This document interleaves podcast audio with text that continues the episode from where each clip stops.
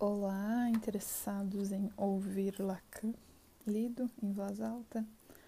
Hoje eu vou fazer um desvio do seminário 17 e ler o livro que eu tenho em mãos, chamado Televisão, de Jacques Lacan, conforme publicado em 93 aqui no Brasil pelo Azahar. Então, dando início, pelo aviso. Um programa sobre Jacques Lacan, eis o que o Service de la Recherche de l'Ortieff, acho que é assim que pronunciei, desejava. Foi unicamente ao ar este texto aqui publicado, difusão em duas partes, com o título de Psicanálise, anunciada para o final de janeiro. Realizador Benoît Jacot. 2. Pedi àquele que lhes respondia que crivasse o que eu ouvia do que ele me dizia a excelência disso está colhida na margem, à guisa de manudictio. Jacques Miller, Natal de 73.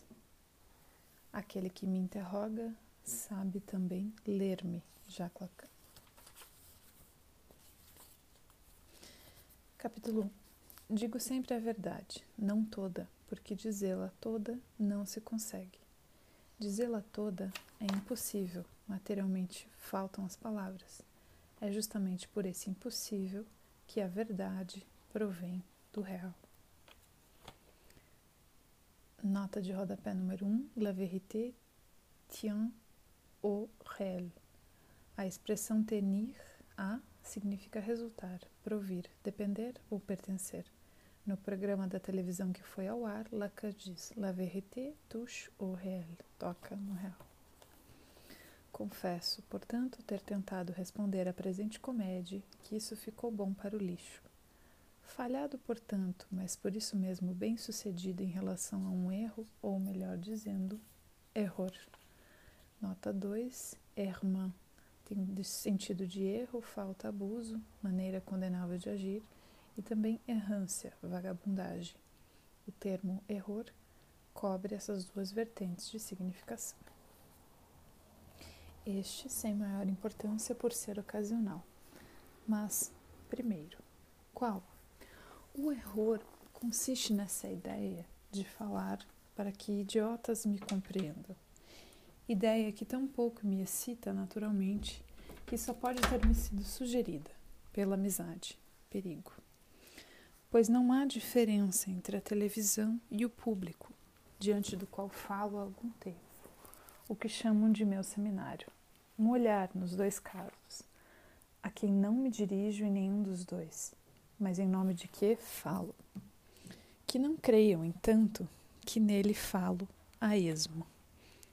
Nota de rodapé 3, parler à cantonade, expressão cuja enunciação faz emergir o nome de Lacan, utilizada em linguagem de teatro para se referir à fala do ator que se dirige a alguém que é suposto estar nos bastidores e também no sentido figurado, mais habitual, é uma, uma fala fingindo não se dirigir precisamente a ninguém.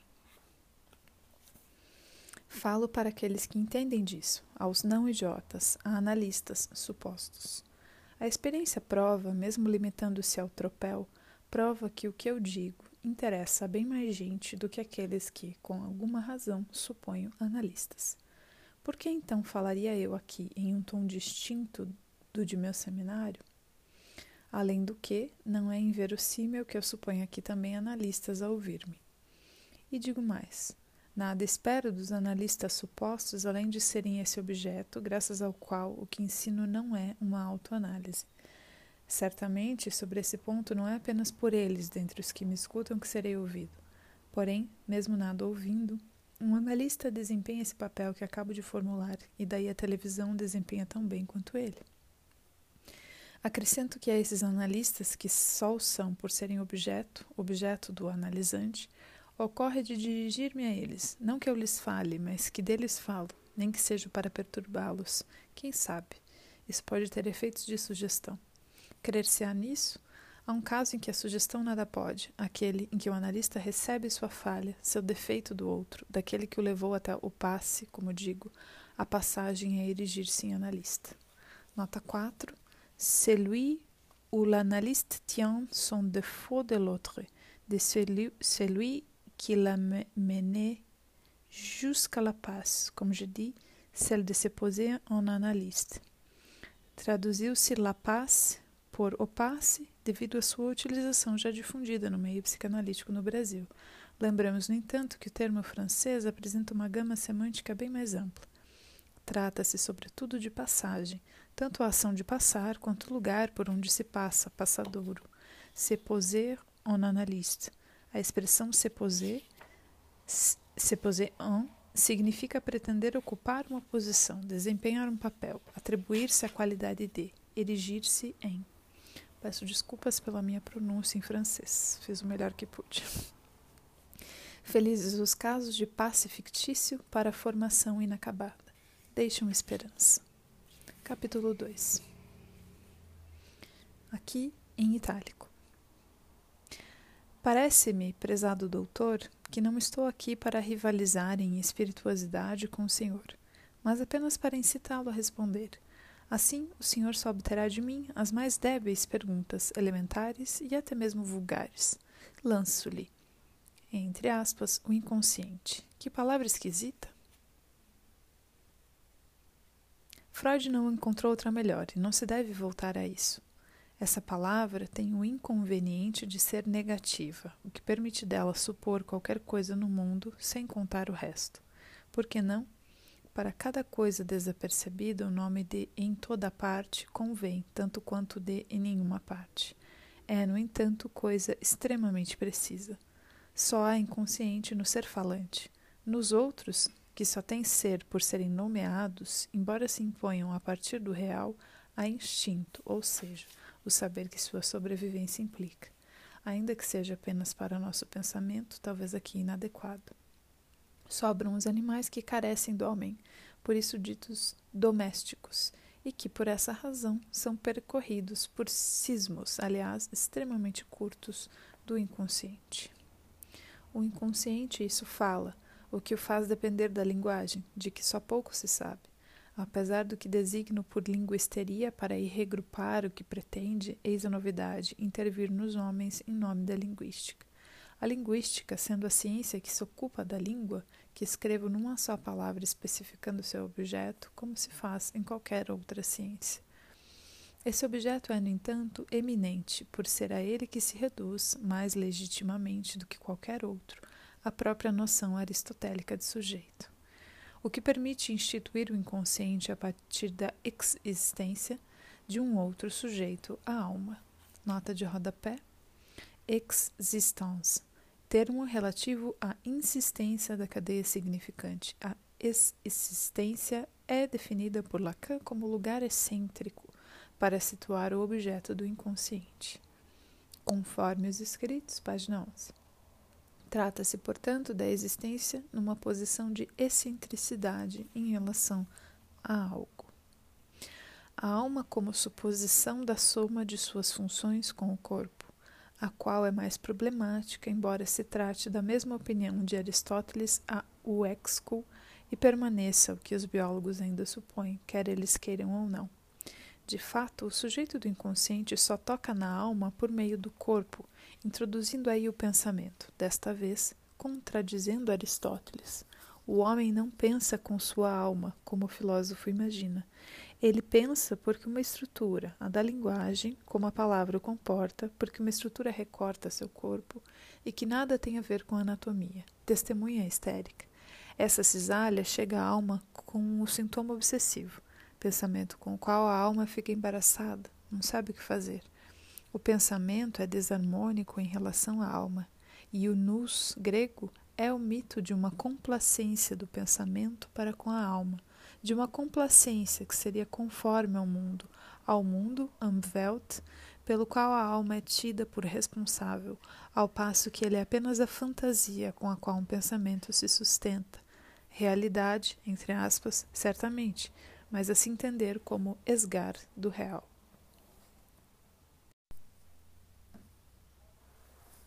Uma pergunta. Mas o fato é que procuro um senhor psicanalista para se sentirem melhor nesse mundo que o senhor reduz à fantasia. A cura é também uma fantasia? A cura é uma demanda que parte da voz do sofredor, de alguém que sofre de seu corpo ou de seu pensamento. Surpreendente é haver resposta e que em todos os momentos a medicina tem acertado na mosca por meio de palavras. Como era antes de o inconsciente ser discernido, uma prática não precisa ser esclarecida para operar, é o que se pode deduzir. Pergunta: A análise só se distinguiria, portanto, da terapia por ser esclarecida? Não é o que o senhor quer dizer. Permita-me formular assim a pergunta. Psicanálise e psicoterapia, ambas só atuam por meio de palavras. No entanto, elas se opõem. Em quê? Resposta. Nos tempos que correm, não há psicoterapia da qual não se exija que seja de inspiração psicanalítica. Modula a coisa com as aspas que ela merece. A distinção mantida seria apenas de vai ou não vai para a lona, quer dizer, para o divã. Isso empresta asas aos analistas que carecem de passe nas sociedades, mesmas aspas, que por não quererem nem saber, digo, do passe, elas o suprem por formalidades de graduação extremamente elegantes para estabelecer de maneira estável aqueles que apresentam mais astúcia em suas relações do que em sua prática. Eis porque vou apresentar o que prevalece dessa prática na psicoterapia. Na medida em que o inconsciente aí está implicado, há duas vertentes que a estrutura, ou seja, a linguagem, fornece. A vertente do sentido, do senso, que se acreditaria ser o da análise, nos despejando sentido aos borbotões para o barco sexual. É surpreendente que esse sentido se reduza ao não sentido, ao não sentido da relação sexual, desde sempre patente nos ditos do amor. Patente ao ponto de ser gritante, o que dá uma alta ideia do pensamento humano. E ainda há sentido, senso, que é tomado pelo bom senso, que além do mais é considerado como o senso comum. Isso é o máximo do cômico, só que o cômico não vem sem o saber da não relação que está em jogo, no jogo do sexo de onde nossa dignidade toma sua conexão e até mesmo sua continuidade. O bom senso representa a sugestão, a comédia, o riso. Quer dizer que isso basta, além do fato de serem pouco compatíveis? É aí que a psicoterapia, qualquer que seja, estanca. Não que ela não faça algum bem, mas ela conduz ao pior. Daí o inconsciente, ou seja, a insistência com a qual se manifesta o desejo, ou ainda a repetição do que aí se demanda, não é isso que diz Freud no próprio momento em que o descobre?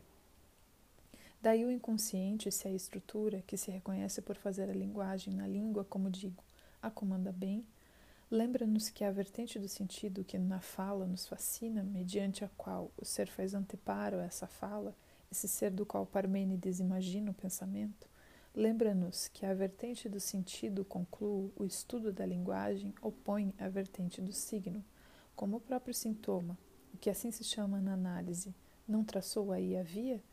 Isso até Freud, pois foi preciso que ele, dócil à histérica, chegasse a ler os sonhos, os lapsos e até mesmo os xistes, como se decifra uma mensagem cifrada. Pergunta: Prove que é exatamente isso que diz Freud, e só isso o que ele diz. Basta ir aos textos de Freud repartidos nessas três rubricas, seus títulos são agora triviais, para se dar conta de que não se trata de nada mais senão de um deciframento de dimensão. Nota de rodapé 2, dimensão, dimensão do dito, do dizer. Significante pura. A saber que um desses fenômenos é ingenuamente articulado, Articulado significa verbalizado. Ingenuamente, segundo a lógica vulgar, o emprego simplesmente recebido da língua. Ademais, é ao progredir num tecido de equívocos, de metáforas, de metonímias, que Freud evoca uma substância, um mito fluídico que ele intitula libido. Mas o que ele realmente opera lá, sob nossos olhos fixos ao teto, é uma tradução em que se demonstra que o gozo que Freud supõe ao termo do processo primário consiste propriamente nos desfilamentos lógicos pelos quais ele com tanta arte nos leva. É só distinguir ao que a sabedoria estoica chegara há muito tempo o significante do significado, traduzindo como Saussure seus nomes latinos. e se apreende aqui a aparência de fenômenos de equivalência, sobre os quais se compreende que tenham podido configurar para Freud o aparelho da energética. Há um esforço de pensamento a ser feito para que a linguística se, seja fundada a partir daí, de seu objeto, o significante. Não há um linguista que não se prenda a desprendê-lo como tal, e principalmente do sentido. Falei de vertente do signo para marcar sua associação com o significante mas o significante dele difere pelo fato de sua bateria já se dar na língua. Falar de código não convém, justamente por supor um sentido. A bateria significante da língua só fornece a cifra do sentido. Cada palavra adquire, segundo o contexto, uma gama enorme, disparatada de sentido, sentido cuja heteróclise é frequentemente atestada no dicionário.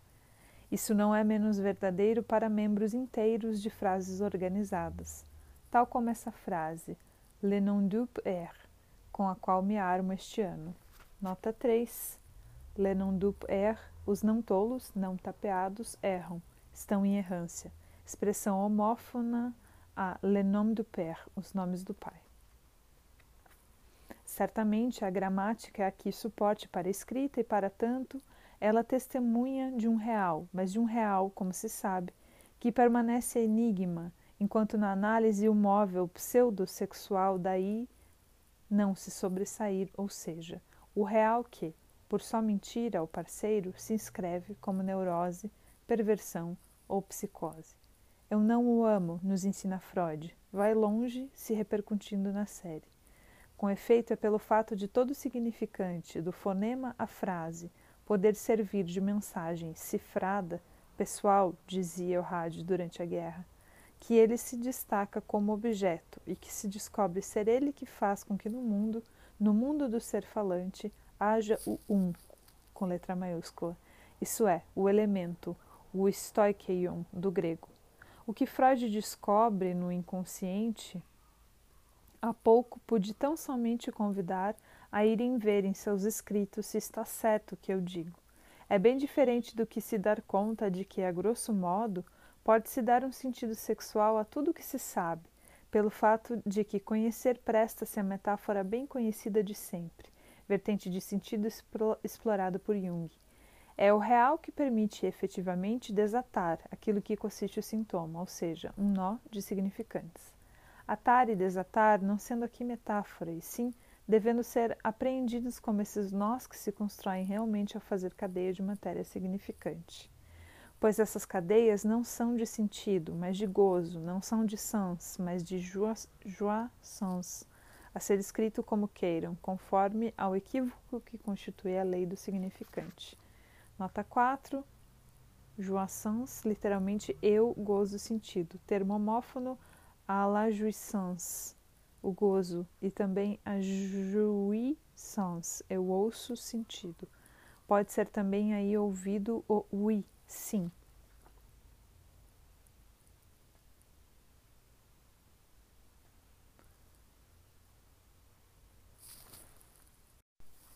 Capítulo 3 Pergunta: Os psicólogos, os psicoterapeutas, os psiquiatras, todos os trabalhadores da saúde mental eles é que, nas bases e na dureza, aguentam toda a miséria do mundo.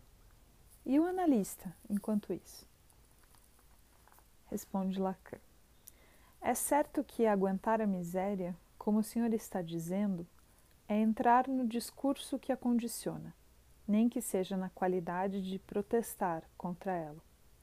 Só dizer isso já me confere um posicionamento, que alguns situarão como reprovação da política o que eu considero, para quem quer que seja, excluído. Além do mais, os psi, quaisquer que sejam, que se dedicam a seu suposto aguentar, não têm que protestar, e sim colaborar. Sabendo ou não é o que fazem. É muito cômoda, podem facilmente retorquir-me. Muito cômoda essa ideia de discurso para reduzir o julgamento ao que o determina. O que me surpreende é que, pelo fato de não encontrarem nada melhor a me opor, dizem intelectualismo. o que não tem o menor peso quando se trata de saber quem tem razão. Tanto menos que, ao relacionar essa miséria ao discurso do capitalista, eu denuncio. Indico apenas que não posso fazê-lo seriamente, pois ao denunciá-lo estou reforçando, por normá-lo, ou seja, aperfeiçoá-lo. Interpolo aqui uma observação. Eu não fundamento essa ideia de discurso na existência do inconsciente. É o inconsciente que situo a partir dela, por só existir devido a um discurso. O senhor entendeu isso tão bem que a esse projeto, cuja vã tentativa confessei, o senhor anexa uma pergunta sobre o porvir da psicanálise. O inconsciente existe a partir dele, tanto mais que só é atestado claramente no discurso da histérica, em qualquer outro lugar dele só é enxerto. Sim, por mais espantoso que pareça, até mesmo no discurso do analista, onde o que se faz com ele é cultura. Um parêntese aqui. O inconsciente implica que se o escute, a meu ver, sim. Mas seguramente não implica que, sem o discurso, a partir do qual ele existe, o avaliemos como saber que não pensa, nem calcula, nem julga, o que não o impede de trabalhar, no sonho, por exemplo. Digamos que é o trabalhador ideal, aquele que Marx considerou a flor da economia capitalista, na esperança de vê-lo tomar a continuidade do discurso do mestre o que aconteceu com efeito, embora de uma forma inesperada. Há surpresas nessas questões de discurso. Eis aí mesmo o fato, o feito do inconsciente. O discurso que digo analítico é o laço social determinado pela prática de uma análise. Ele merece ser elevado à altura dos laços mais fundamentais, dentre os que permanecem para nós em atividade. Pergunta: mas o senhor está excluído do que constitui o laço social entre os analistas, não é? Lacan. A sociedade, dita internacional, embora isso seja meio fictício, a questão tendo a muito se reduzido a ser familiar, eu ainda a conheci nas mãos da descendência direta e adotiva de Freud. Se eu ousasse, mas previno que aqui sou juiz e parte, portanto partidário, diria que é atualmente uma sociedade de assistência mútua contra o discurso analítico a SAMCDA. Danada SAMCDA. Eles não querem, pois nada saber do discurso que os condiciona.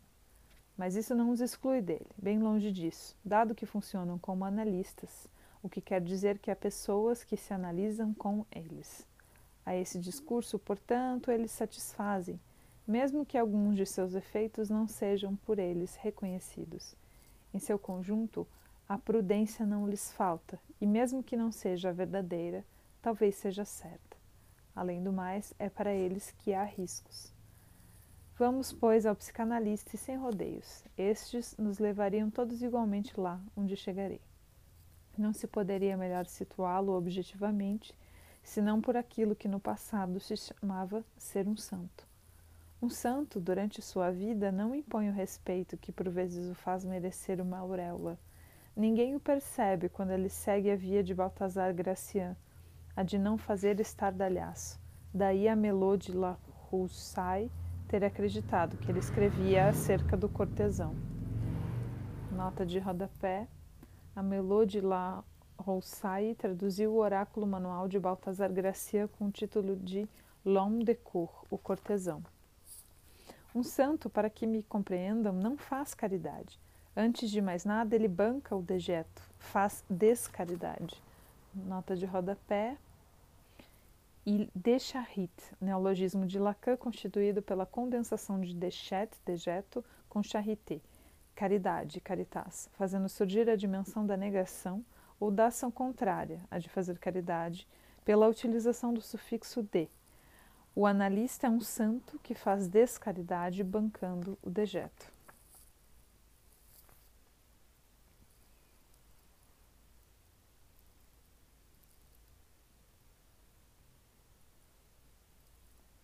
Isso para realizar o que a estrutura impõe, ou seja, permitir ao sujeito, ao sujeito do inconsciente, tomá-lo por causa de seu desejo. É devido à abjeção dessa causa com efeito que o sujeito em questão tenha chance de se referenciar, pelo menos na estrutura. Para o santo não é engraçado, mas imagino que para alguns ouvintes nessa televisão isso recobre bem umas estranhezas dos feitos de santo. Que isso tem efeito de gozo, jouissance. Quem não aprende seus sentidos sans com o gozar, jouit? Só o santo para ficar frio, não nada para ele. É até mesmo isso que choca mais nessa história. Choca aqueles que dele se aproximam e não se enganam. O santo é o rebotalho do gozo. Às vezes, no entanto, há uma folga, com a qual ele não se contenta, não mais do que todo mundo. Ele goza. Durante esse tempo, ele não está mais operando.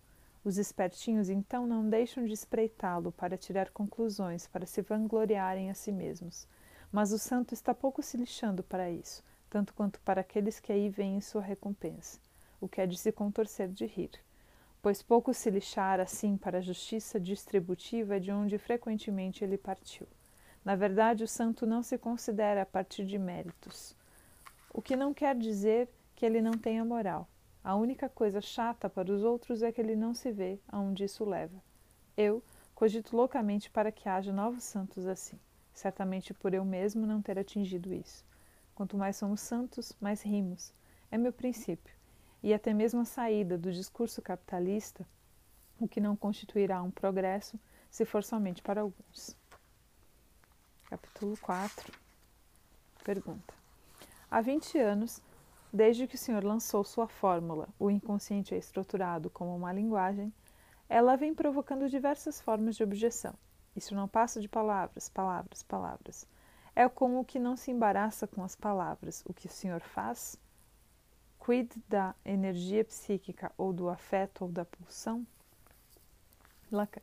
O senhor está imitando com isso os gestos com os quais, na SAMCDA, as pessoas fingem serem donas do patrimônio. Pois, como o senhor sabe, pelo menos na SAMCDA em Paris, os únicos elementos com os quais as pessoas se sustentam provêm de meu ensino. Eles se espalham em toda parte, é um vento que gela quando está ventando demais.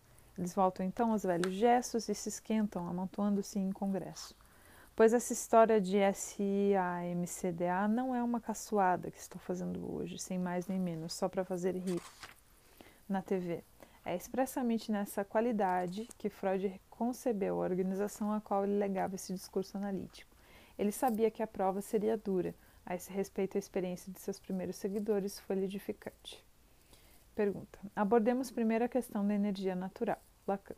A energia natural eis um balão de ensaio para demonstrar que aí também se tem ideias.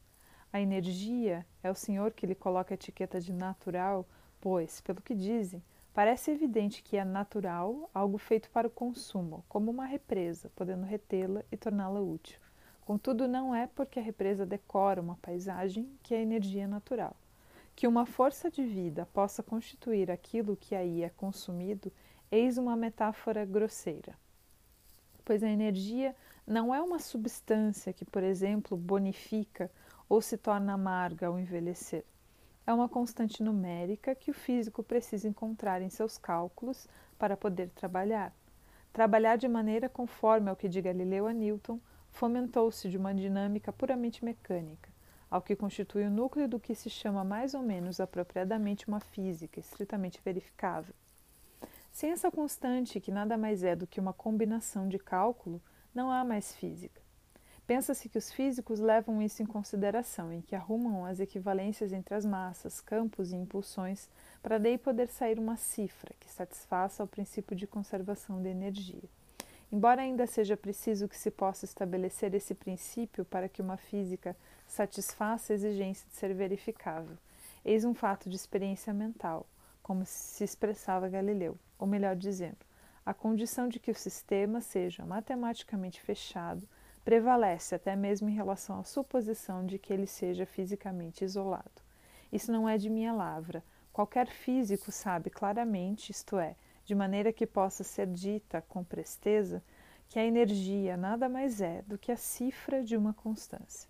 Ora, o que Freud articula como processo primário no inconsciente, isso vem de mim, mas podem ir lá e verão, não é algo que se cifra, mas que se decifra, digo, o próprio gozo. Nesse caso, ele não constitui energia e não poderia se inscrever como tal. Os esquemas da segunda tópica, através das quais Freud faz suas tentativas, o célebre ovo de galinha, por exemplo, são um verdadeiro pudendum e se prestaria análise se analisássemos o pai. Ora, considero que está excluído que se analise o pai real, bem melhor o manto de Noé quando o pai é imaginário. Daí ser preferível interrogar-me sobre o que distingue o discurso científico do discurso histérico, com o qual é preciso dizer que, ao recolher seu mel, Freud não deixa de ter algo a ver, pois o que ele inventa é o trabalho das abelhas, como que não pensando, não calculando, não julgando, ou seja, aquilo que já destaquei aqui mesmo, quando afinal talvez não seja isso que pensa von Frisch. Concluo que o discurso científico e o discurso histérico têm quase a mesma estrutura, o que explica o erro que nos sugere Freud da esperança de uma termodinâmica na qual o inconsciente encontraria no futuro da ciência sua explicação posta. Pode-se dizer que três quartos de século depois não há esboço da menor indicação de uma tal promessa, e ainda que retroceda a ideia de fazer endossar o processo primário pelo princípio que, ao se dizer do prazer, não demonstraria nada, senão que nós atemos a alma como a pulga ao pelo do cão. Pois que mais seria essa famosa menor tensão com a qual Freud articula o prazer, se não a ética de Aristóteles? Não pode ser o mesmo hedonismo do qual os epicuristas se professavam porta-bandeiras, ao serem insultados com o nome de suínos por causa dessa bandeira, que hoje dir-se-ia apenas psiquismo, era-lhe preciso ter algo muito precioso a ser abrigado e até mesmo mais secreto do que os estoicos. Seja como for, tive-me a Nicômano e a Eudemo, ou seja, a Aristóteles, para dele diferenciar vigorosamente a ética da psicanálise, cuja via trilhei durante um ano inteiro. A história de que eu negligenciaria o afeto é farinha do mesmo saco. Que me respondam apenas a respeito deste ponto. Um afeto, isso concerne ao corpo? Uma descarga de adrenalina, trata-se ou não do corpo? Que isso perturbe suas funções é verdade, mas em que isso viria da alma? É pensamento que isso descarrega. O que, portanto, deve ser julgado é se minha ideia de que o inconsciente é estruturado como uma linguagem permite verificar mais seriamente o afeto do que a ideia de que se trate de um rebuliço do qual resultaria uma melhor arrumação, pois é isso que me é contraposto. O que digo do inconsciente tem ou não maior alcance do que esperar que o afeto, tal como a goiaba madura, lhes caia na boca adequada, adequatio, mais grotesca por remeter a uma outra bem servida, ao conjugar desta vez rei coisa com afectos, o afeto no qual ela se reacomodará. Foi preciso chegar ao nosso século para que médicos viessem com essa. Quanto a mim, só fiz restituir o que Freud anuncia num artigo de 1915 sobre o recalque, em outros nos quais voltou a isso. O afeto é deslocado.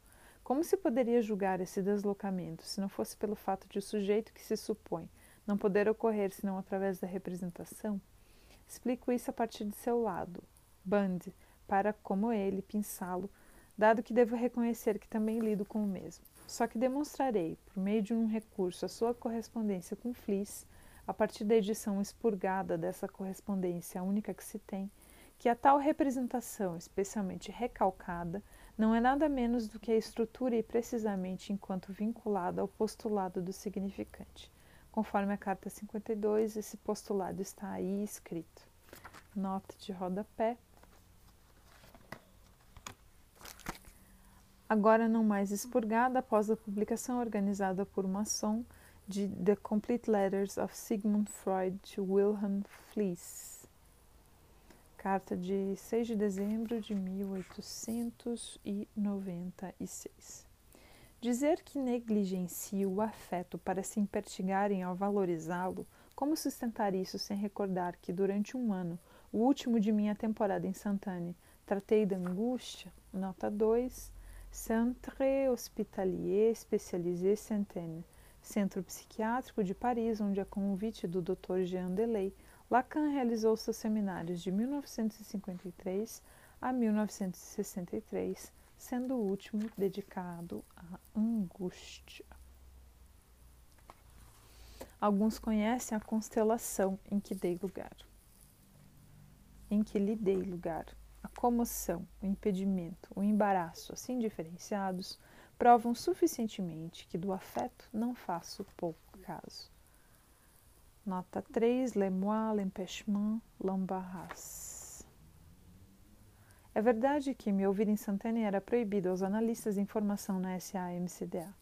Não lamento, afetei, nesse ano, também meu pessoal para fundamentar a angústia a partir do objeto concernido por ela, longe de ser desprovida dele, onde ficam os psicólogos que não puderam dar sua contribuição além de distingui-la do medo, fundamentá-la, digo, a partir desse objeto, como agora designo de preferência meu objeto A, que um dos meus teve a vertigem, vertigem reprimida, de me deixar, tal como esse objeto, cair.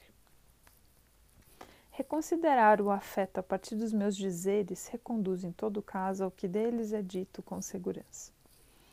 A simples recessão das paixões da alma, como Santo Tomás nomeia de modo mais justo esses afetos, a recessão desde Platão dessas paixões, segundo o corpo, cabeça, coração e até mesmo, como diz, epitúmia ou sobre coração, nota 4, Surquer, tradução literal de epitúmia não é testemunho suficiente de que, para abordá-los, é preciso passar por esse corpo, que digo estar afetado apenas pela estrutura.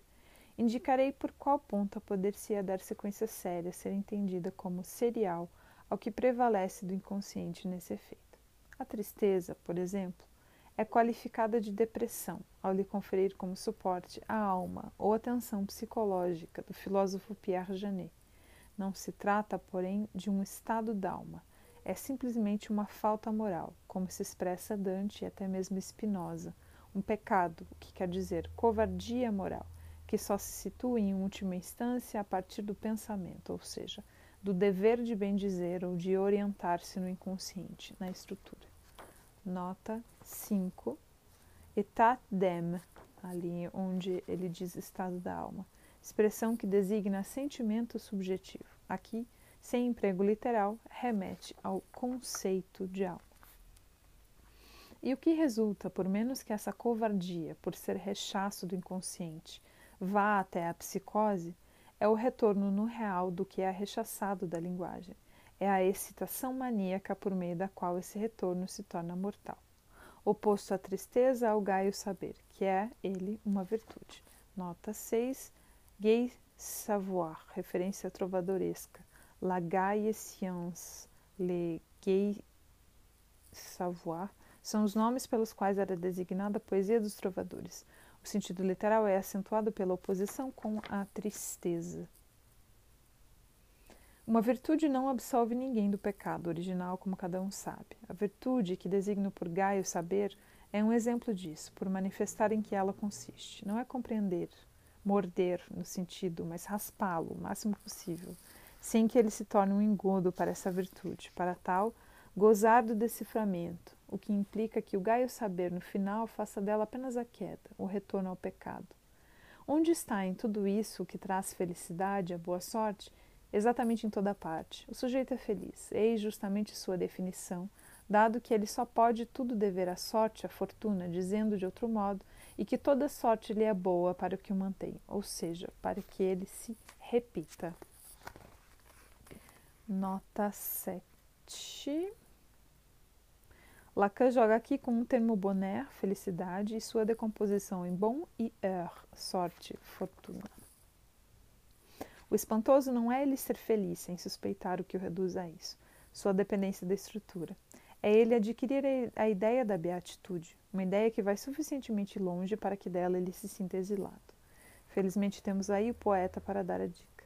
Dante, que acabo de citar, e outros, afora sacanagens dos que fazem do classicismo seu bozó. Um olhar de Beatriz, ou seja, um tantinho de nada, um batimento de pálpebras e o dejeto delicioso que disso resulta.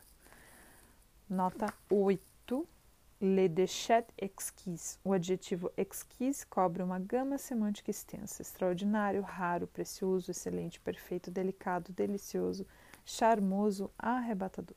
Na acepção médica, uma dor exquise significa uma dor viva e nitidamente localizada.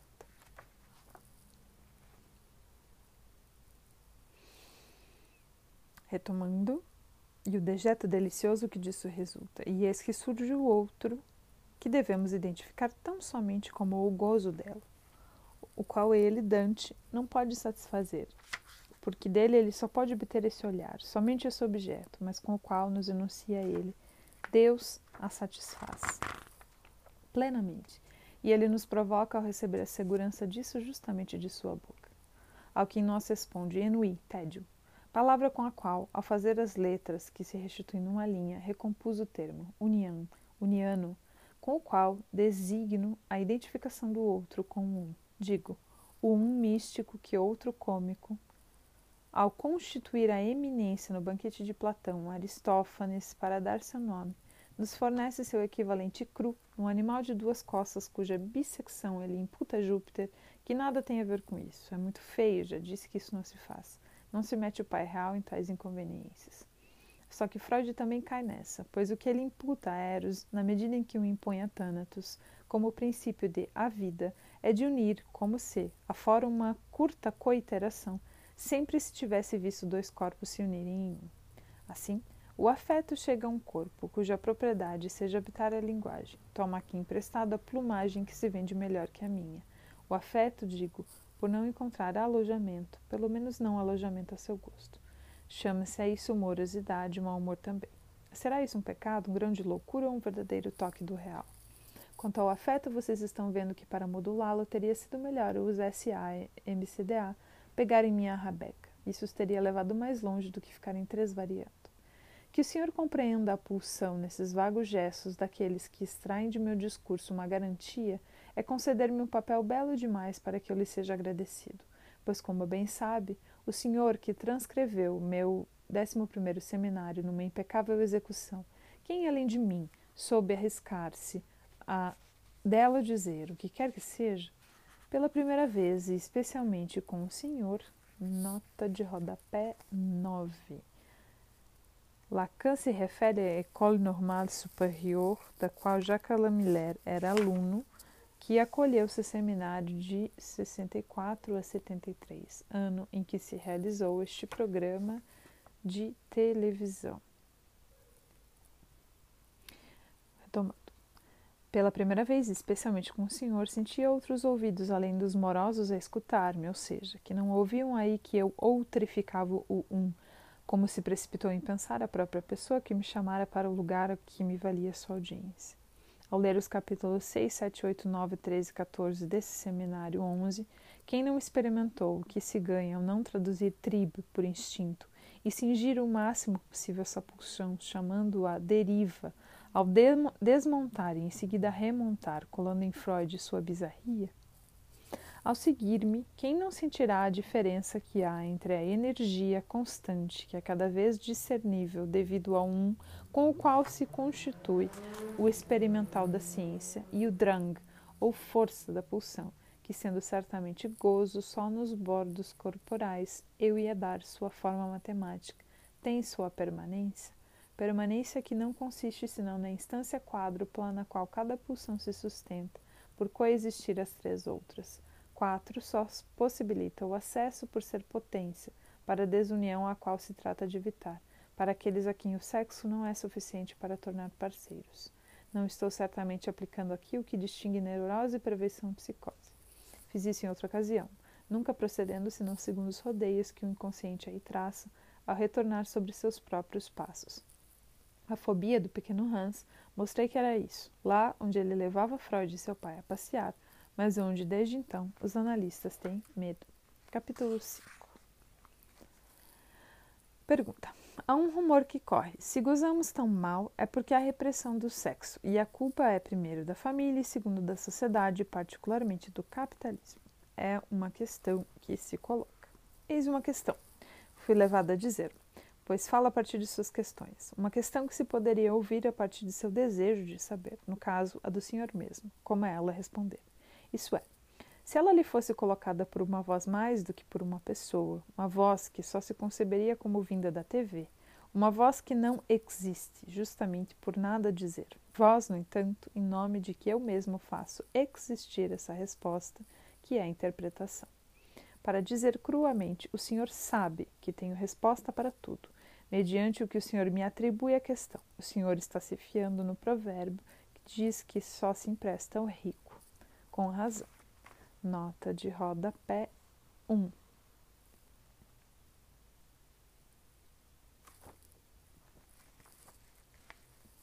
Prêtez la question. Prêtez au riche.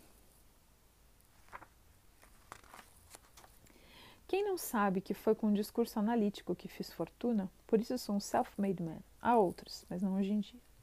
Freud não disse que o recalque provinha da repressão, que, para dar uma imagem, a castração seja deriva ao fato de que papai e seu menino mexendo no peruzinho brada. É certo que vão cortá-lo se você tornar a tocá-lo. No entanto, é bastante natural que a Freud ele tenha vindo a ideia de partir daí para a experiência, a ser entendida pelo que a define no discurso analítico. Digamos que à medida que aí progredia, ele tendia mais para a ideia de que o recalque era primário. Eis no conjunto a báscula da segunda tópica. A gulodice com a qual ele denota o supereu é estrutural, não efeito da civilização, mas mal-estar, sintoma, na civilização. De maneira que convém tornar a tratar da prova a partir do fato de que seja o recalque que produz a repressão. Porque a família, a própria sociedade, não seriam criações a se edificarem a partir do recalque? Nada menos do que isso, mas poderia ser assim, porque o inconsciente existe, é motivado pela estrutura, ou seja, pela linguagem. Freud elimina tão pouco essa solução que é para resolver isso que ele se lança encarniçadamente no caso do Homem dos Lobos, o qual o homem fica mais para o pior. Embora essa falha, falha do caso, pareça estar muito perto do seu êxito, o de estabelecer o real dos fatos. Se esse real permanece enigmático, isso deve ser atribuído ao discurso analítico, por ser ele mesmo instituição? Não há então outro recurso senão o projeto da ciência para resolver a sexualidade. A sexologia sendo ainda apenas projeto, projeto no qual, e ele insiste nisso, Freud tinha confiança. Confiança que ele confessa ser gratuita, o que diz muito sobre sua ética. Ora, o discurso analítico próprio promete introduzir a novidade, e isso que é enormidade no campo em que se produz o inconsciente, dado que seus impasses, entre outros, certamente, mas em primeiro lugar, se revelam no amor. Não que todo mundo não esteja avisado dessa novidade que corre às ruas, mas ela não desperta ninguém, pois essa novidade é transcendente. A palavra deve ser tomada com o mesmo signo, constituído na teoria dos números, ou seja, matematicamente. Daí não ser à toa que ela se sustente com o nome de transferência. Para despertar meu pessoal, articulei essa transferência a partir do, entre aspas, sujeito suposto saber. Há aqui explicação, desdobramento do que o nome apenas obscuramente indica, isto é, o sujeito, por meio da transferência, é suposto ao saber pelo qual ele consiste, como sujeito do inconsciente, e é isso que é transferido ao analista, ou seja, esse saber dado que não pensa, nem calcula, nem julga, não deixando por isso de produzir efeitos de trabalho. Esse trilhamento vale o que vale, mas é como se fosse inútil, ou pior, como se eu o fizesse para apavorá-los. S.A.M.C.D.A. simplicitas, eles não ousam, eles não ousam avançar lá onde isso leva. Não é que eu não me esfalfe, profiro, o analista só se autoriza por si mesmo. Instituo o passe na minha escola, ou seja, o exame do que decide um analisante é erigir-se em analista, sem forçar ninguém a isso. Ainda não está dando frutos, devo confessar. Mas lá ocupamos-nos disso, e minha escola não a tenho há tanto tempo assim. Não é que tenho esperança de que a Lures deixe-se de fazer da transferência da evolução ao remetente. Ela é atributo do paciente, uma singularidade tal que só nos cabe recomendar a prudência, principalmente em sua apreciação, e mais do que em seu manejo. Aqui a gente se acomoda com isso, mas lá, onde iríamos parar? O que sei é que o discurso analítico não pode ser sustentado por um só. Tenho a felicidade de que haja quem me siga. O discurso tem, portanto, sua chance. Nenhuma efervescência igualmente suscitada por ele poderia suspender o que ele atesta de uma maldição sobre o sexo que Freud evoca em seu mal-estar. Se falei de tédio e até mesmo de morosidade a respeito da abordagem divina do amor, como desconhecer que esses dois afetos são denunciados em falas e até mesmo em atos, em jovens que se entregam a relações sem repressão, o mais incrível sendo que os analistas, em quem eles encontram suas motivações, lhes respondem, fazendo birra. Mesmo que as recordações da repressão familiar não fossem verdadeiras, seria preciso inventá-las, e não se deixa de fazê-los. O mito é isso, a tentativa de dar forma épica ao que se opera da estrutura. O impasse sexual secreta as ficções que racionalizam o impossível de onde ele provém. Não digo que sejam imaginadas, leio aí como Freud o convite ao real, que responde por isso. A ordem familiar só faz traduzir que o pai não é o genitor e que a mãe continua contaminando a mulher para o filhote do homem. Isso resulta o resto. Não é que eu aprecie o gosto da ordem que existe nesse filhote, o que ele enuncia ao dizer, pessoalmente, Siki, tenho horror da anarquia. É próprio da ordem, lá onde ela existe, por menor que seja, que não se tenha de prová-la, dado que ela é estabelecida. Já ocorreu em algum lugar por boa sorte, e é sorte boa, justamente para demonstrar que não está dando certo, nem mesmo para o esboço de uma liberdade. Trata-se do capitalismo reordenado, tempo para o sexo, portanto, dado que foi do capitalismo que ele partiu, abandonando. O senhor foi parar no esquerdismo, mas, tanto quanto eu saiba, não no sexo esquerdismo, pois este só se sustenta do discurso analítico, tal como ele existe por ora. Ele existe, mal, só fazendo redobrar a maldição sobre o sexo. É por isso que ele mostra temer essa ética que eu situava a partir do bem dizer. Pergunta. Não se trata simplesmente de reconhecer que para aprender a fazer amor não há nada a ser esperado da psicanálise, daí se compreende que as esperanças recaiam sobre a sexologia. Lacan, como há pouco deixei entender, é sobretudo da sexologia que não há nada a ser esperado. Não se pode, por meio da observação do que nos chega a nossos sentidos, isso é, da perversão, construir nada de novo no amor. Deus, em compensação, existiu tão bem que o paganismo povoava com ele o mundo, sem que ninguém entendesse nada disso. Eis aqui retornamos. Graças a Deus, como se diz, outras tradições nos asseguram que houve pessoas mais sensatas, por exemplo, no taoísmo. Pena que aquilo que para eles fazia sentido, para nós não tem alcance, por deixar frio nosso gozo. Isso em nada nos surpreende, pois havia, como eu disse, passa pelo signo. Caso aí se demonstrasse algum impasse, digo bem, assegure-se ao ser demonstrado. Eis nossa chance de com isso tocarmos o real puro e simples, como que impede de dizer disso toda a verdade. Não haverá Deus ser do amor, senão esse acerto de contas, cujo complexo só pode ser dito ao ser distorcido.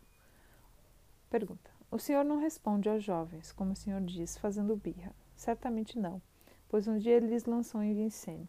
Como revolucionários, vocês aspiram a um mestre. Vocês o terão. Em suma, o Senhor desencoraja a juventude. Lacan. Eles me enchiam a paciência, segundo a moda da época. Era preciso que eu não deixasse passar em branco.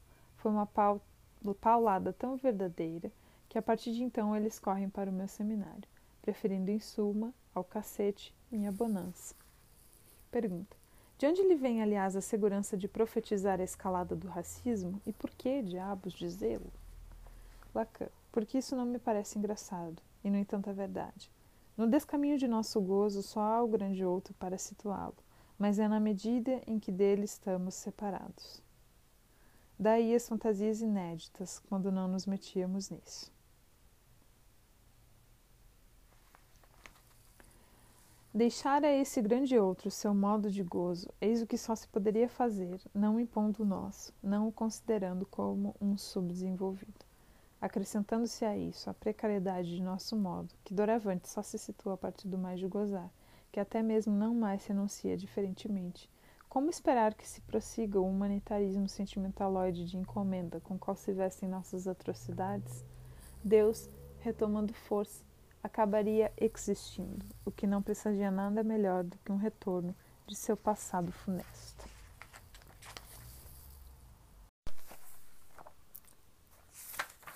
Pergunta. Três perguntas resumem, para Kant, veja-se o cânon da primeira crítica, o que ele chama de, aspas, um interesse de nossa razão. Que posso saber? Que devo fazer? Que é me permitido esperar? fórmula que, como o senhor não ignora, é derivada da exegese medieval e precisamente de Agostinho de Dácia. Lutero a cita para criticá-la. Eis o exercício que lhe proponho: responder por sua vez ou encontrar como redizê-lo. Lacan. O termo aqueles que me ouvem deveria, aos próprios ouvidos interessados, revelar-se com uma outra modulação, ao ressoar de suas questões, a tal ponto que lhes pareça a que ponto meu discurso não responde a isso. E mesmo que fosse apenas a mim a quem elas fizessem esse efeito, ainda assim seria objetivo, pois sou eu o objeto delas, pelo que cai desse discurso, a ponto de ouvir que ele as exclui, a coisa indo até o benefício, para mim é verdade secundária, de me dar razão naquilo com que eu quebro a cabeça quando nesse discurso estou, da assistência que ele agrega, por mim para ele sem medida. Para essa assistência, a consequência de não ouvir mais isso. Há algo aí na sua pequena flotilha kantiana capaz de me incitar a embarcar para que meu discurso se ofereça à prova de uma outra estrutura. Pergunta. Pois bem, que posso saber? Lacan. Meu discurso não admite a pergunta sobre o que se pode saber, pois ele parte supondo-o como sujeito do inconsciente. É claro que não ignoro o choque que Newton foi para os discursos de sua época e que é de lá que procede Kant e sua cogitatura. Ele constituiria desta aqui sua borda, borda precursora à análise, quando ele a confronta com Swedenborg, mas, para experimentar Newton, ele retorna ao velho hábito filosófico de imaginar que Newton dele resume o espezinhamento. Se Kant tivesse partido do comentário de Newton acerca do livro de Daniel, não é certo que ele tivesse encontrado o móvel do inconsciente. Questão de estofo. Sobre isso, solto a resposta do discurso analítico à incongruência da pergunta. Que posso saber? Resposta: Nada que não tenha, em todo caso, a estrutura da linguagem, de onde resulta que, até onde irei neste limite, é uma questão de lógica. Isto é afirmado pelo fato de o discurso científico conseguir a alunissagem, em que se atesta para o pensamento a irrupção de um real. Isto sem que a matemática tenha outro aparelho senão o de linguagem. Eis o que os contemporâneos de Newton não deixaram passar. Eles perguntavam como cada massa sabia a distância das outras. Aqui Newton, Deus, ele sabe e faz o que é preciso. Mas o discurso político, atente-se a isso, ao adentrar no avatar, advento do real, a alunissagem se produziu, e além do mais, sem que o filósofo que existe em cada um pela via do jornal tenha se emocionado senão vagamente. O que está agora em jogo é com o que se ajudará a extrair o real da estrutura, com o que da língua não constitui cifra, e sim signo a decifrar. Minha resposta, portanto, não repete Kant, a não ser pelo fato de que, desde então, os fatos do inconsciente foram descobertos e uma lógica foi desenvolvida a partir da matemática, como se o retorno desses fatos já suscitasse. Nenhuma crítica, com efeito, apesar do título bem conhecido de suas obras, chega a julgar esses fatos a partir da lógica clássica, testemunhando assim ser ele apenas o joguete de seu inconsciente, que, por não pensar, não poderia julgar nem calcular no trabalho que ele produz às cegas. O sujeito do inconsciente, ele mesmo, influi no corpo. Será preciso que eu volte ao fato de que ele só se situa verdadeiramente a partir de um discurso, ou seja, daquilo cujo artifício constitui o concreto. E como? Daí, o que se pode dizer do saber que existe para nós no inconsciente, mas que um só discurso articula, o que se pode dizer dele cujo real nos vem por meio desse discurso? Assim se traduz sua pergunta em meu contexto, isto é, ela parece louca. É preciso, no entanto, ousar colocá-la, assim para saber como proposições demonstrativas para sustentá-la poderiam vir segundo a experiência instituída. Vamos lá. Pode-se dizer, por exemplo, que se o homem quer a mulher, ele não a atinge senão encalhando no campo da perversão? Nota 1. Échouer, como verbo intransitivo, tem o sentido de fracassar. É o que se formula a partir da experiência instituída do discurso psicanalítico. Se isto se verifica, será ensinável a todo mundo, isto é, científico, dado que a ciência trilhou sua via partindo desse postulado? Digo que o é, e tanto mais que, como aspirava Renan para o futuro da ciência, não tem consequência, dado que a mulher não existe. Mas ela não existir não exclui que dela se faça o objeto de seu desejo. Justo o contrário, daí o resultado. Mediante o que o homem, ao enganar-se, encontra uma mulher, com a qual tudo acontece, ou seja, comumente esse fracasso, no qual consiste o êxito do ato sexual. Os atores são aí capazes dos mais elevados feitos, como se sabe pelo teatro. O nobre, o trágico, o cômico, o bufão, ao se pontuar numa curva de Gauss, em suma, o leque do que é produzido pelo palco, de onde isso é exibido, o que cliva os assuntos de amor de todo laço social, o leque, portanto, se realiza ao produzir as fantasias com as quais os seres de fala subsistem no que eles denominam, não se sabe bem porquê, a vida, pois, da vida, eles só têm noção pelo animal, onde o saber deles de nada serve. Nada tu estemunha, com efeito, como bem aperceberam os poetas do teatro, que sua vida dos seres de fala não seja um sonho, fora o fato de que eles matam esses animais. Tu és esses animais, tu anses animou, matado a ti mesmo, tu és a ti mesmo, tu é a tua meme, como é, como a propósito se diz na língua que me amiga por ser mia. Nota 2. Lacan joga com a homofonia de tu é, tu és e tu é, matar. No final do parágrafo, dans la langue qui m'est amie d'être mi. Além do sentido na língua que é minha amiga por ser minha, encontramos na decomposição de mi, n, o significante mie, que significa amiga, mulher amada, e reine, ódio. Pois afinal a amizade, a filia, sobretudo de Aristóteles, que não é por abandoná-lo que deixo de estimá-lo, é justamente por onde bascula esse teatro do amor, na conjugação do verbo amar com tudo o que se segue de dedicação à economia, lei da casa. Como se sabe, o homem habita, e se ele não sabe onde, não deixa de ter o hábito. O ethos, como diz Aristóteles, não tem mais a ver com a ética, com a qual ele observa a homofania, sem chegar a clivá-la desta, do que o laço conjugal. Como, sem suspeitar o objeto que constitui o pivô de tudo isso, não ethos, mas ethos. Há uma grafia diferente aqui em grego. O objeto A, para nomeá-lo, poder estabelecer sua ciência?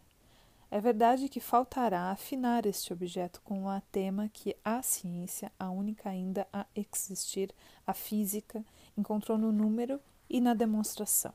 Mas como ele não encontraria um calçado ainda melhor nesse objeto do qual falei, se este é o próprio produto desse matema a situar a partir da estrutura, por pouco que esta seja justamente a linguagem, justamente a calção que o inconsciente traz para a muda consciência. Nota 3. Structure pour peu que celle-ci soit bien langage. Langage qu'apporte l'inconscient à la moite langage. Calção é homófono a langage, linguagem. Muete é termo de gíria em desuso para se referir à consciência. E também a la muete significa em surdina. Daí a opção de tradução possível, a canção que o inconsciente traz em surdina. Para se convencer disso, é preciso voltar à pista que Menon já fornece, ou seja, que existe acesso do particular à verdade, é ao coordenar essas vias que se estabelecem a partir de um discurso que, mesmo para o que só procede de um a um do particular, se concebe tão incontestavelmente quanto a partir do matema numérico um novo que esse discurso transmite. Basta que, em algum lugar, a relação sexual cesse de não se escrever, que a contingência se estabeleça, o que dá no mesmo, para que seja conquistado um delineamento do que deve ser completado para demonstrar como impossível essa relação, ou seja, ao instituí-la no real. Essa mesma chance pode ser antecipada com um recurso à axiomática, lógica da contingência, para a qual nos acostuma o que uma tema ou aquilo que ele determina como matemático sentiu a necessidade, abandonar o recurso a qualquer evidência. Assim, prosseguiremos nós a partir do grande outro, do grande outro radical, evocado pela não relação que o sexo encarna, desde que aí se aperceba que talvez só haja um devido à experiência do assexuado. Para nós, ele tem tanto direito quanto um ao fazer de um axioma sujeito. E eis o que a experiência que sugere Primeiro, impõe-se para as mulheres essa negação que Aristóteles se exime de aplicar no universal, ou seja, de não serem todas, não todas, metates. Como se, ao afastar do universal sua negação, Aristóteles não o tornasse simplesmente fútil, o dictus de omni e nulo, não assegura nenhuma existência, como ele mesmo dá testemunho disso ao afirmar essa existência apenas do particular, sem, no sentido forte, dar-se conta, isto é, saber por quê, o inconsciente. Eis porque uma mulher, pois de mais de uma não se pode falar. Uma mulher só encontra o homem na psicose. Estabeleçamos este axioma, não que o homem não existe, caso da mulher, mas que uma mulher a si o proíbe, não porque seja o grande outro, mas porque não há grande outro do grande outro, como eu digo. Assim, o universal do que elas desejam é loucura. Todas as mulheres são loucas, como se diz. É justamente por isso que elas não são todas, isto é, não loucas de todo. Ponto 4. Paful do tudo. Não são absolutamente loucas. Antes, conciliadoras, a tal ponto que não há limites às concessões que cada uma faz para um homem, de seu corpo, de sua alma, de seus bens, nada podendo fazer por suas fantasias, a que é menos fácil responder. Ela se presta antes à perversão, que eu sustento como sendo a do homem, o que a conduz a mascarada que se conhece, e que não é mentira que os ingratos, ao colarem no homem, lhe imputam. Antes o para o que der e vier de preparar-se para que a fantasia do homem encontre nela a sua hora da verdade. Isso não é exagero, pois a verdade já é mulher, por não ser toda, não toda, a dizer-se, em todo caso. Mas é por isso que a verdade se recusa, mais frequentemente do que na sua vez, exigindo do ato ares de sexo, o que ele não pode sustentar, eis a falha, regrado como pauta musical. Deixemos isso meio atravessado, mas é justamente para a mulher que o axioma célebre do Sr. Fenouillard não é válido e que, passados os marcos ao limite, a não ser esquecido. Nota 5. Referência à família Fenouillard, personagens de uma série de livros ilustrados que, no final do século XIX, ridicularizava a classe média na França. O senhor Fenouillard só dizia o óbvio, como no caso desse célebre axioma: Quand la borne est franchie, il n'est plus de limite. Por isso, do amor não é o sentido que conta, mas justamente o signo, o sinal, como a Lures, e justamente todo o drama. E não se dirá que, por ser traduzido pelo discurso analítico, o amor se furte, como ele faz a Lures. Daqui, no entanto, que se demonstre que seja dessa insensatez por natureza que o real faça sua entrada no mundo do homem, ou seja, as passagens englobando tudo, ciência e política que acossam com isso o homem alunado, daqui até lá a uma margem. Pois é preciso supor que há um todo do real, o que precisaria primeiro ser provado, pois sempre se supõe sujeito apenas o razoável. Hipóteses não fingo quer dizer que só existem discursos, Pergunta: Que devo fazer? Lacan, só posso retomar a pergunta como todo mundo, colocando-a para mim. E a resposta é simples: é o que eu faço. Da minha prática, extrair a ética do bem-dizer, que já acentuei. Tome isto como exemplo. Se o senhor acredita que em outros discursos ela possa prosperar, mas duvido, pois a ética é relativa ao discurso, não repisemos. A ideia kantiana da máxima ser colocada à prova da universalidade de sua aplicação é somente o esgar com a qual o real dá no pé, por ser pego por um salado. Acaçoado a responder acerca da não relação com o grande outro quando nos contentamos em tomá-lo ao pé da letra. Uma ética de celibatário, em suma, aquela que um Monterland mais perto de nós encarnou. Possa meu amigo Claude Lévi-Strauss estruturar seu exemplo no discurso de recepção na academia? Nota 6. Lévi-Strauss sucedeu Monterland na Academia Francesa após o suicídio deste. Seu romance Le Célibataire é aqui referido por Lacan uma vez que, para honrar sua posição, o acadêmico tem a boa sorte de ter tão somente que titilar a verdade. É evidente que, graças aos cuidados do senhor, é aí que também o encontro. Pergunta: Gostei da malícia, mas o senhor não recusou esse exercício de acadêmico. Com efeito, é porque o senhor mesmo foi titilado. E eu lhe demonstro, pois o senhor responde a terceira pergunta. Lacan. Acerca de o que é me permitido esperar, devolvo-lhe a pergunta, ou seja, eu entendo dessa vez como vinda do Senhor. Quanto a mim, respondi assim: Como concernir-me-ia ela sem dizer-me o que esperar, Imagine o Senhor a esperança sendo sem objeto. O Senhor, portanto, como qualquer outro a quem eu trataria de Senhor, é a esse Senhor que respondo. Espere o que lhe agradar. Saiba apenas que vi várias vezes a esperança, o que chamam de os amanhãs que cantam, levar as pessoas que eu estimava tanto quanto estimo, muito simplesmente, ao suicídio. Nota 7. Le lendemain qui chante, expressão francesa consagrada de Gabriel Peri, que se refere a um futuro feliz para o povo, após a Revolução Socialista. Por que não? O suicídio é o único ato que possa ter êxito sem falha. Se ninguém nada sabe sobre ele, é porque ele procede do parti pris de nada saber. Ainda Monterland, em quem sem Claude eu nem mesmo pensaria. Para que a pergunta de Kant tenha um sentido, eu a transformarei em de onde o senhor espera? Eis que o senhor gostaria de saber o que o discurso analítico pode lhe prometer, pois para mim já está no papo. A psicanálise permitir-lhe-ia esperar seguramente clarificar o inconsciente do qual o senhor é sujeito. Mas todos sabem que aí não encorajo ninguém, ninguém cujo desejo não esteja decidido. E ainda mais, desculpe-me por falar de senhores de má companhia. Penso que é preciso recusar o discurso psicanalítico aos canalhas. É certamente isso que Freud disfarçava com um pretenso critério de cultura. Os critérios de ética, infelizmente, não são mais seguros. Seja como for, é a partir de outros discursos que eles podem ser julgados, e se ouso articular que a análise deve ser recusada aos canalhas, é porque os canalhas se tornam burros, o que é certamente uma melhora, mas sem esperança, para retomar seu termo. Além do mais, o discurso analítico exclui o senhor, que já não esteja na transferência, por demonstrar essa relação com o sujeito suposto saber, que é uma manifestação sintomática do inconsciente.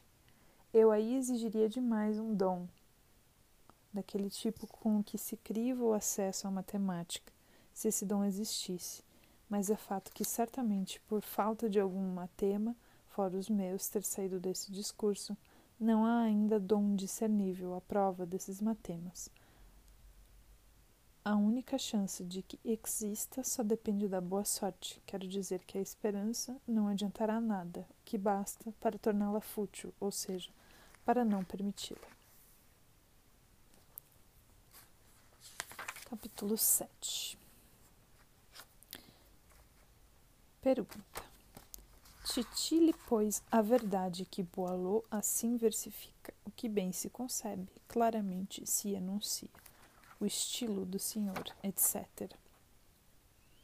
Respondo-lhe na bucha. Bastam dez anos para que o que escrevo se torne claro para todos, como vi com minha tese, onde, no entanto, meu estilo ainda não era cristalino. É, pois, um fato de experiência. Não obstante, não estou remetendo para as calendas Restabeleço que o que bem se anuncia claramente se concebe, claramente quer dizer que consegue. Claramente se concebe, claramente quer dizer que consegue. É inclusive desesperador essa promessa de sucesso, pelo menos sucesso de venda, para o rigor de uma ética. Isso nos faria sentir o preço da neurose por meio da qual se mantém o que Freud nos recorda, que não é o mal, e sim o bem que engendra a culpa. Impossível orientar-se aí sem pelo menos uma suspeita de que quer dizer castração. E isso nos esclarece acerca da história que claramente Boileau deixava correr sobre isso, para que a gente se engane, ou seja, acredite nisso.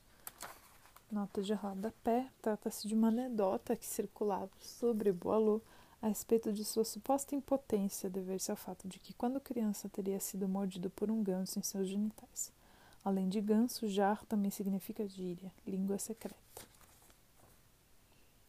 O denegrido medin instalado em seu reputado ocre. Não há gradação do mediocre ao pior. Eis o que o lastimo atribuirá ao autor do verbo, que humoriza também esse termo. Nota 2, referência aos versos de Boileau. Dans l'art dangereux de rimer et écrire, il n'est point de degré do médiocre au pire. Medi é o malfono amedit, derivado de medir, fala mal de alguém. Tudo isso é fácil, mas cabe melhor o que aí se revela ao escutar-se o que retifico com mão pesada para o que é, um xiste que, por ofuscar, ninguém vê. Não sabemos que o xiste é lapso calculado, aquele ganho obtido sobre o inconsciente. Lê-se isso sobre o xiste em Freud. E se o inconsciente não pensa, não calcula, etc., é tanto mais pensável. Surpreendê-lo-emos ao reescutar, se for possível, o que diverti-me modulando em meu exemplo do que se pode saber. E melhor ainda, menos jogar com o feliz achado da língua do que seguir seu advento na linguagem. Foi até mesmo preciso um pequeno empurrão para que eu me desse conta, e é aí que se demonstra a fineza do sítio da interpretação. Supor diante da luva virada ao avesso que a mão sabia o que fazia, não é reconhecer justamente o mérito de alguém que La Fontaine e Racine apoiariam? A interpretação deve ser presta para satisfazer o interpréstimo. Nota 3. Entreprète, neologismo de Lacan, que faz equívoco com interprète. Do que perdura de perda pura ao que só aposta do pai, ao pior.